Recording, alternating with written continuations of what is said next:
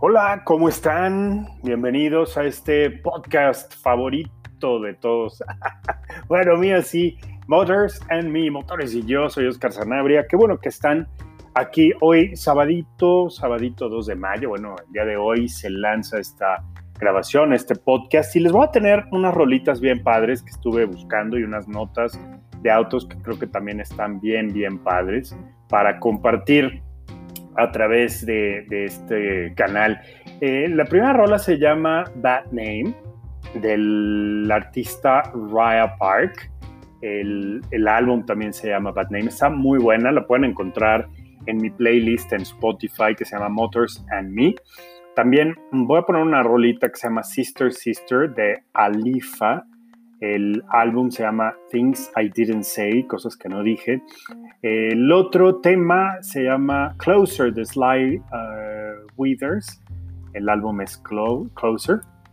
Y por último, una canción que me gustó muchísimo, se llama Graceful de Time James Organ.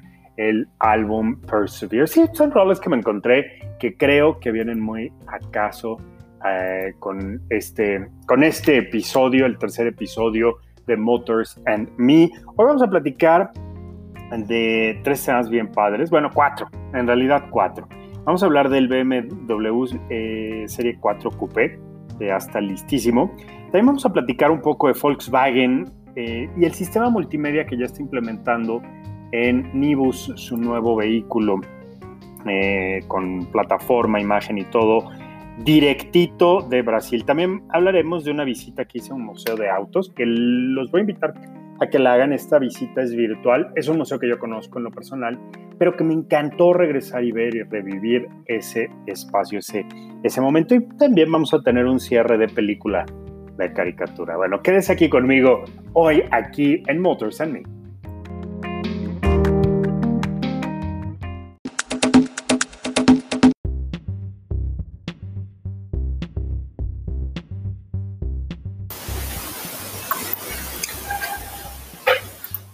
No están ustedes para saberlo, ni yo para contarlo, no, sí, yo estoy aquí para contárselos, justamente de eso se trata este podcast. Y fíjense que el año pasado tuve la fortuna de ir con BMW a Spartanburg.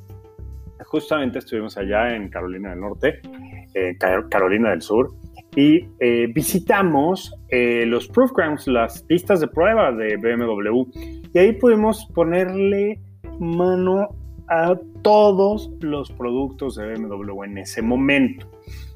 Y una de las sorpresas, y debo decirlo honestamente, bueno, sabemos que X6 es uno de estos vehículos imponentes, ¿no? Cuando lo lanzaron hace como unos 10 años al mercado, que lo fuimos a manejar allá por eh, Parras, recuerdo muy bien, en Coahuila, recuerdo muy bien que en esa prueba de manejo íbamos manejando la carretera y de pronto eh, venía yo manejando y con uno de mis compañeros periodistas copiloto. Le dije, no, pues bueno, comentando el tema de lo bien que se sentía el auto, cómo estaba bien plantado, la suspensión. Le dije, no, y además creo que estamos yendo muy rápido. Y volteé a ver el velocímetro y la verdad, ¿saben qué? Que yo ya estaba casi pegándole a los 210 kilómetros por hora. Entonces, para mí, yo estaba más chavo, me daba un poco más de, de, de, miedito manejar a esa velocidad en las carreteras, entonces le bajé mucho, pero eh, debo confesar mi culpabilidad de haber roto el límite de velocidad en aquella carretera. Bueno, fue hace mucho y ya me confesé y ya este Diosito me perdonó. Pero bueno, un adelanto de BMW Serie 4 Coupé creo que es lo que me tiene recordando un poco el X6. Y esto se los comento por el look Por este look coupé que tienen los X. Ahora, hablar de serie 4 coupé es hablar de un auto completamente nuevo, pero que sí, a través de este diseño, BMW eh, ha creado un sello, una firma eh, icónica eh, con todos sus coupés, ¿no? Claro, X6 es un coupé, X4 es un coupé, pero Serie 4 es un coupé. Ah, y entonces allá en Spartanburg pude manejar X4 y me sorprendió enormemente. Ahora, viendo que eh, debajo de un camuflaje que, tiene ahorita, porque las fotos, digamos, del Serie 4 coupé todavía no se revelan, pues está claramente un BMW, ¿no? La gran parrilla de doble riñón eh, frontal que es tradicional en BMW esta es la segunda generación del deportivo alemán que además promete que va a ser más ágil que el Serie 3 y esto me gusta porque, bueno, Serie 4 y Serie 3 tienen una hermandad en plataforma, nada más que el diseño es distinto. Bueno, pues el debut de esta segunda generación del Serie 4 Coupé está lista. Recordemos que únicamente se, conocía como Serie 3 Coupé o convertible, pero pues este cambio de nomenclatura ya ganó eh, una variante más, eh, como es el Gran Coupé de cuatro puertas. Entonces, eh, el primer adelanto del Serie 4 Coupé 2020 lo vimos ya en forma de BMW Concept 4, un prototipo con formas muy estilizadas, pero sobre todo con esta parrilla gigantesca que pues eh, a mí la verdad me está gustando mucho, eh, que va desde el cofre hasta casi el borde inferior de la fascia, ¿no? Es una parrilla enorme, ya hay algunas fotos del interior un poco cubiertas, pero no vemos todo, pero lo que sí puedo revelarles es que el eh, tablero de instrumentos detrás del volante es una pasada, completamente digital. Se basa en la misma plataforma CLAR del más reciente BMW Serie 3 y el eje trasero es un poquito más ancho, el centro de, gravedad se coloca 21 milímetros más abajo, esto le va a dar una respuesta espectacular, y han reforzado, eh, pues obviamente, toda la estructura del vehículo para aumentar la rigidez, ¿no? Junto con un ajuste específico de suspensión que le permitirá acelerar, de eh, forma lateral de manera más precisa y pues potente. Eh, incluso cuenta con menor resistencia aerodinámica. El coupé siempre tiene esta gran ventaja, ¿no? Tiene la posibilidad de, ofrecernos un, menor eh, coeficiente aerodinámico, pero tiene buena penetración y la sustentación eh, trasera es maravillosa, ¿no? Y hay cierto empuje, hay cierto impulso. Bien, debajo del cofre tendrá motores de 4 y 6 cilindros en línea la variante M340iX Drive va a contar con el sistema de asistencia Mal Hybrid, que es esta hibridación ligera que tienen estos vehículos, una transmisión automática de 8 velocidades y el diferencial trasero M Sport, que va a hacer que pues, las ruedas tengan una dinámica especial, ¿no? 374 caballos es lo que se está esperando, con un extra de 11 caballos adicionales vía Boost eléctrico, en un paquete que complementará este vehículo con unos rines de 18 pulgadas y los tradicionales frenos M Sport de BMW. Bueno, pues este Serie 4 Coupé 2021 se va a presentar antes de que acabe el 2020, va a estar a la venta a finales de este año y eh, comenzará también. Seguramente en México ya lo veremos en el 2021, pero bueno, la carrocería convertible también va a llegar unos mesitos después y el Gran Coupé va a tener un derivado eléctrico en forma del venidero BMW i4 o i4, que es, digamos, la, la siguiente generación de vehículos eléctricos. Y bueno, pues vamos a encontrarnos con esta gran, gran parrilla, aunque en el caso del i4 o el i4, pues va a ser una parrilla de adorno, porque sabemos que los eléctricos no la requieren, ¿no? Va a estar garantizado un nuevo M4 que deberá tener un ajuste similar al X3M y X4M, que es el que les platico, que manejé en Spartanburg en Estados Unidos el año pasado, que tendrá más de 500 caballos. Pero, oigan, yo con este Serie 4 Coupé estaba más que servido. Miren, para festejar este fastuoso vehículo, les recomiendo echarle un ojito a Bad Name de Raya Park en el eh, Spotify, en la cuenta de Motors and Me en Spotify, para que bueno, pues obviamente la disfrute, ¿no? Es una rola bastante divertida. Empieza algo así.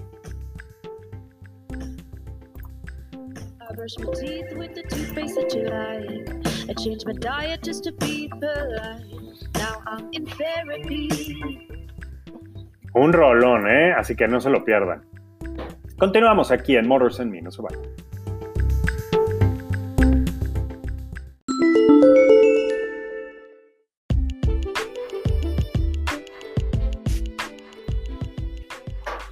Oigan, y la tecnología de punta está dándonos la bienvenida en el nuevo eh, sistema multimedia de Volkswagen. Y les platico un poco de qué se trata.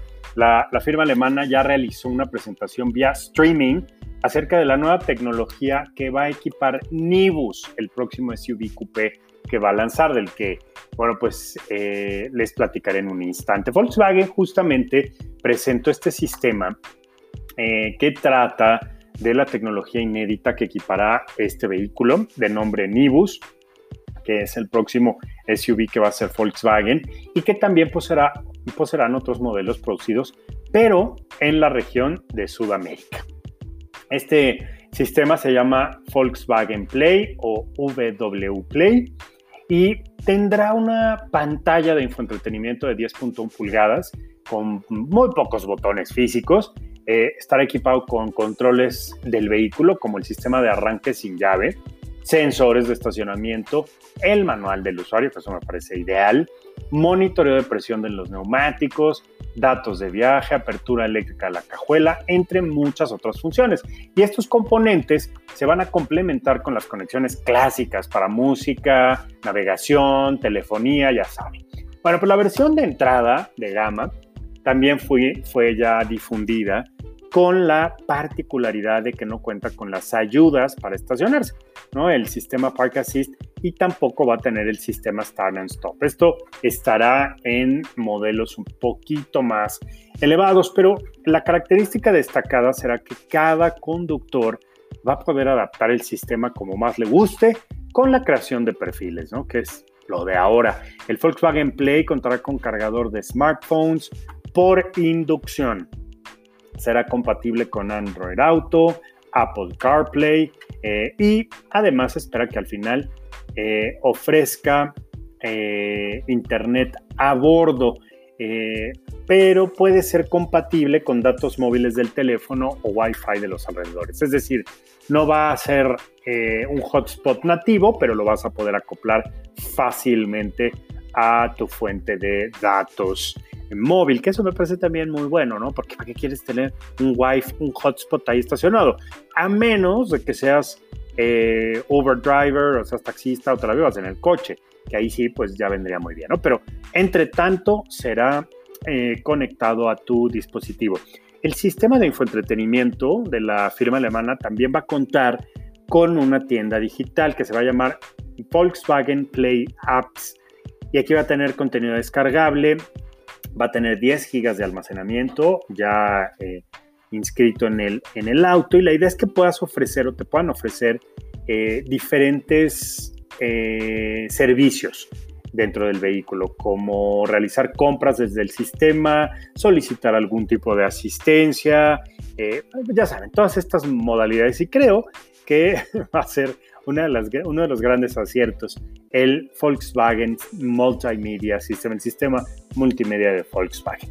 Vámonos con algo de música de Alifa del álbum Things I Didn't Say, Sister Sister. Esto se oye así, se oye muy bien.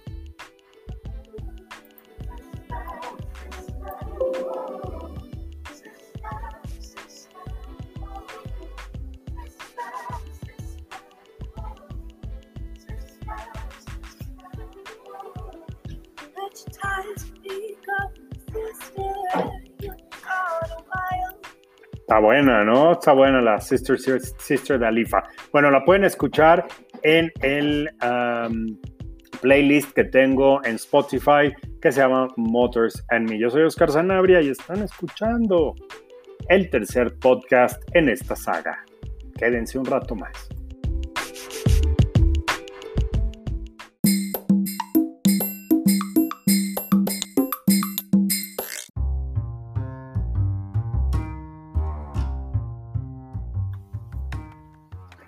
Los voy a invitar a irnos de paseo al Museo Henry Ford. ¿Qué les parece? El, Henry Ford que está en, Michigan, allá por Detroit, a través de Google Street View. Eh, acabo de hacer la, la visita y la verdad es que me encantó. Este museo lo conozco, he ido un par de veces en mis casi 15 años de periodista automotriz y eh, creo que es eh, uno de los lugares más, más bonitos a visitar en Detroit, ya que cuenta con un, un acervo de objetos, de vehículos, pero no nada más de autos de Ford, ¿eh? ¿no? también tiene, es como la historia del automóvil, lo que pueden ver aquí eh, en una colección imponente, tiene vehículos de todas las marcas, de todas las épocas, y obviamente, bueno, pues obvia, eh, al estar ahorita cerradas las, las puertas del museo por, por el tema del COVID-19, Ford Motor Company anunció, ¿no? Justamente que este icónico museo de Innovación Americana Henry Ford estará cerrado hasta el 31 de mayo, un mes más. Entonces, la compañía pensó, la, compañía del óvalo azul, eh, pensó en generar nuevas experiencias durante este periodo y eh, abrió, abrió su vasta colección de manera virtual eh, disponible a través de la, de la página thehenryford.org. Así es, www.thehenryfourth.org. Eh, si quieren tener más datos de cómo poder entrar a este lugar, échenle un vistazo a mi Twitter. En este momento lo voy a estar compartiendo. Es arroba sanabriamac para que puedan entrar y dar una vuelta por este museo. Creo que eh, el Museo Digital te da la posibilidad de aprender eh, la verdad, de las mentes más interesantes de Estados Unidos. Además, te sumerge por completo en la historia. y con esta tecnología de Google Street View vas avanzando por los pasillos del museo, te metes a los prototipos, a las, a las casas móviles que idearon en Estados Unidos en los 50. La verdad es que hay algunas eh, colecciones digitales que también puedes visitar, virtualmente y ver artefactos icónicos y conocer, pues obviamente, la relevancia que tiene cada uno, ¿no? La colección eh, de artículos y maquinaria con 300 años de historia estadounidense que está en el Museo Henry Ford, pues es este espacio para despertar la curiosidad, ¿no? Inspirar a que seas uno de los innovadores del mañana. La verdad es que creo que para los chavos está increíble, para los papás de los chavos y mamás y las hijas y los abuelos y las abuelas es una maravilla porque es un paseo en la historia. Yo me acuerdo haber ido muchas veces con mi papá a em, las presentaciones de autos clásicos y, yo disfrutaba tanto verle, verle la cara de sorpresa, recordar sus años mozos cuando era niño, en qué vehículos se transportaba, que, que pues ahora ya no existen, ¿no? Existen en colecciones privadas. Pero bueno, este museo, les cuento, está ubicado en Dearborn, Michigan, muy cerca de Detroit. Es, eh, pues hoy por hoy, un destino cultural, ¿no? Reconocido de manera internacional. Tiene más de 1.7 millones de visitantes anuales, no es ninguna eh, cosa pequeña, ¿no? Las piezas que, que se encuentran aquí tienen un peso histórico, que han marcado la vida como la conocemos actualmente. Puedes conocer el primer coche construido, por ejemplo, especialmente para un presidente de Estados Unidos, ¿no? Que era el Sunshine Special que Franklin Roosevelt utilizó durante su mandato. Además, también te puedes volver parte del movimiento que desató el camino hacia la igualdad en nuestro país vecino. Bueno, pues conociendo el autobús donde Rosa Parks, una mujer activista afroamericana, destacada por luchar contra las reglas de segregación que existían en la década de los 50, pues que dio paso ya a los derechos civiles. ¿no? Además, también se pueden conocer motores que abrieron camino a la, a la firma eh, Ford Motor Company, la firma del Lobo Azul, y jugar como piloto mientras pues exploras las innovaciones de vuelo, comenzando con los logros de los hermanos Wright, o ponerte cómodo dentro de la casa circular Dyna, Dymaxion de Buckminster Fuller. Así es, no saben qué bonito está, ¿eh? Dense una vuelta, y también dense una vuelta por el playlist en mi Spotify que se llama Motors and Me, Oscar Sanabria, o Sanabri, está súper fácil, con S y B de bueno. Y vamos a escuchar algo de Sly Widers o Withers. El disco se llama Closer y la canción se llama Closer. Aquí en el tercer episodio del podcast Motors and Me, con musiquita, ¿por qué no?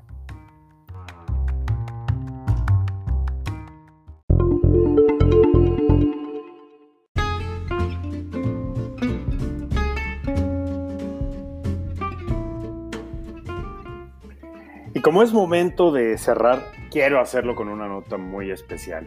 Fíjense que recientemente publicamos en Turn My App en el blog de Autonoticias, que los invito a que consulten cuando eh, les, les permita el tiempo, cuando anden navegando y buscando autos usados o, o nuevos. Y entren al blog de noticias un ratito para distraerse. Fíjense que publicamos cuáles son los autos que protagonizan la saga de Cars. Y les cuento un poco, porque aquí tenemos los modelos automotrices en los que los creativos de Disney se basaron para diseñar a los protagonistas de la película animada de, de, autos que conocemos. Entonces, siempre que los chavos estén viendo estos eh, vehículos, estas películas, seguro preguntarán, papá, ¿qué modelo es este? ¿Y qué modelo es Rayo McQueen? Y, los papás así, ¿no? ¿qué, qué ole?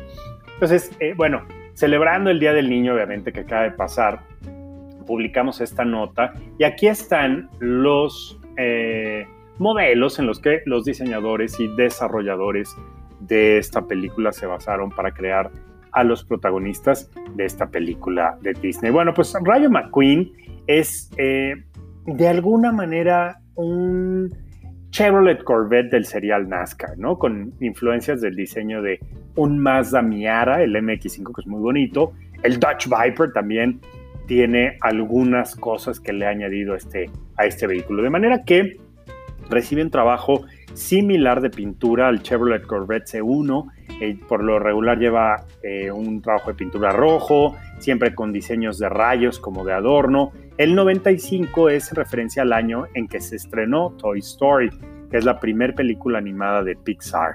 Y también es conocido como Lightning McQueen, que es en inglés, y tiene el apellido del actor piloto Steve McQueen y del animador de Pixar Glenn McQueen. Bueno, pues ahí está. Eh, para que cuando les pregunten que qué auto es el Rayo McQueen, aquí está. No es uno de los vehículos Chevrolet Corvette del serial NASCAR, es más o menos de donde toman la forma. Tiene influencias del Mazda MX5 y del Dodge Viper. Bien, ahora la novia de Rayo McQueen, Sally Carrera, pues claramente es eh, la abogada de Radiator Springs, ¿no? En, este caso, los creadores de la película tomaron como base un Porsche 911 de la generación 996.